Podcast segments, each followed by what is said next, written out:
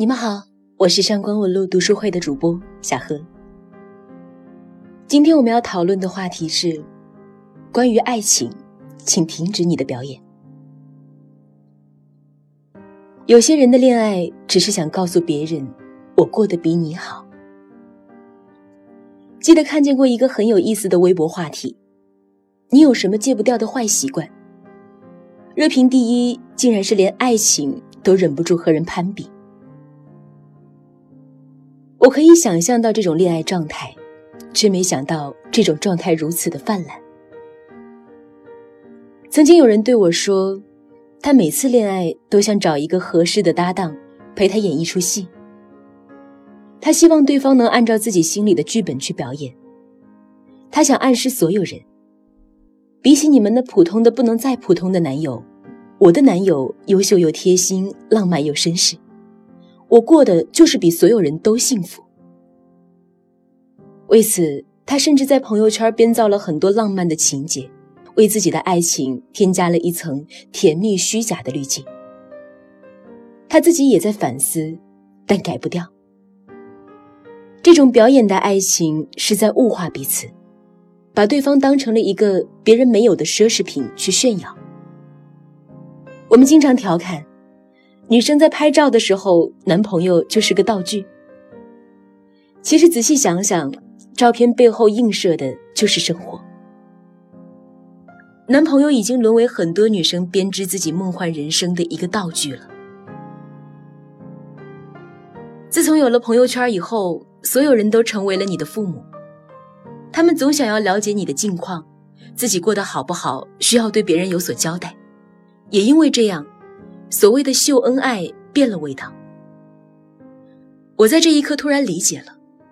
为什么有的女生沉迷于让男朋友带自己去高档餐厅拍照发朋友圈？其实她也并不是拜金，她拜的是一种满足感。这张照片的主题是我过得比你幸福。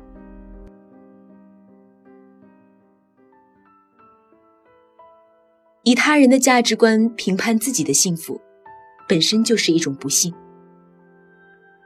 为什么我们明明知道这种攀比的行为幼稚又无聊，它却还是成为了我们戒不掉的坏习惯呢？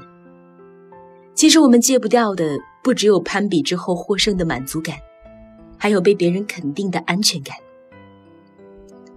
我也听过很多这样的故事：为了满足秀恩爱的需要，情侣之间无数次的争吵，终于有一方要为这种充满形式感的爱情妥协。为了让吃瓜群众觉得甜甜甜，变成两个精疲力尽的演员，明明想要休息，却要准备去旅行；明明最近有些拮据，却还要不停的给对方买礼物。明明是两个人的爱情，为什么非要为了别人做很多多余的事儿呢？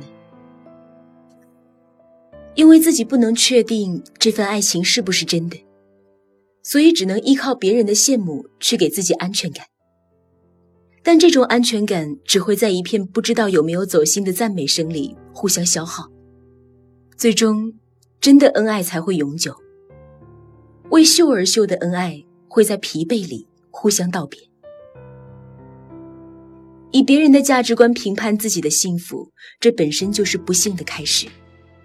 表演式的爱情只能如人饮水，冷暖自知了。我们需要的是辨别幸福的能力。到底是虚荣心被满足的幸福，还是爱情本身的幸福？我的朋友里有一个女生不太喜欢发朋友圈，谈恋爱之后也一直很低调，除了在一起那天发了一张合影，算是通知亲友以外，她的朋友圈再也没有男友的身影。一次聚会，她被问起：“你和你那男朋友是不是分手了？都没见你在朋友圈秀过。”朋友有些尴尬，只能回答：“我们挺好的，没什么可秀的。”我以为这件事儿就算过去了，没想到却引出了一系列神理论。比如，你要总是藏着掖着，人家还以为你男朋友对你不好呢。可怕的是，这种理论竟然没有人觉得不对。我朋友有些尴尬。明明她什么都没说，别人怎么推断出她男朋友对她不好的呢？这个潇洒又有点失意的姑娘，向来对幸福有自己的一套评价标准，别人都是匆匆过客，是冷眼看客。他们的评价肤浅而苍白，带着严重的主观臆断。为了别人一句话而改变自己的生活，对他来说幼稚的可笑。他有种明确何为幸福、何为虚荣的能力。这种能力让他的幸福少了一些世俗的标准，爱的纯净通透。通过被他人的肯定，进而生出满足感，是再普遍不过的想法。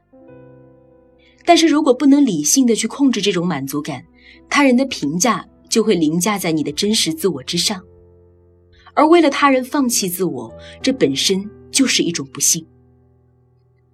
而我越是理解这种不幸的普遍，就越是喜欢这种辨别幸福的能力。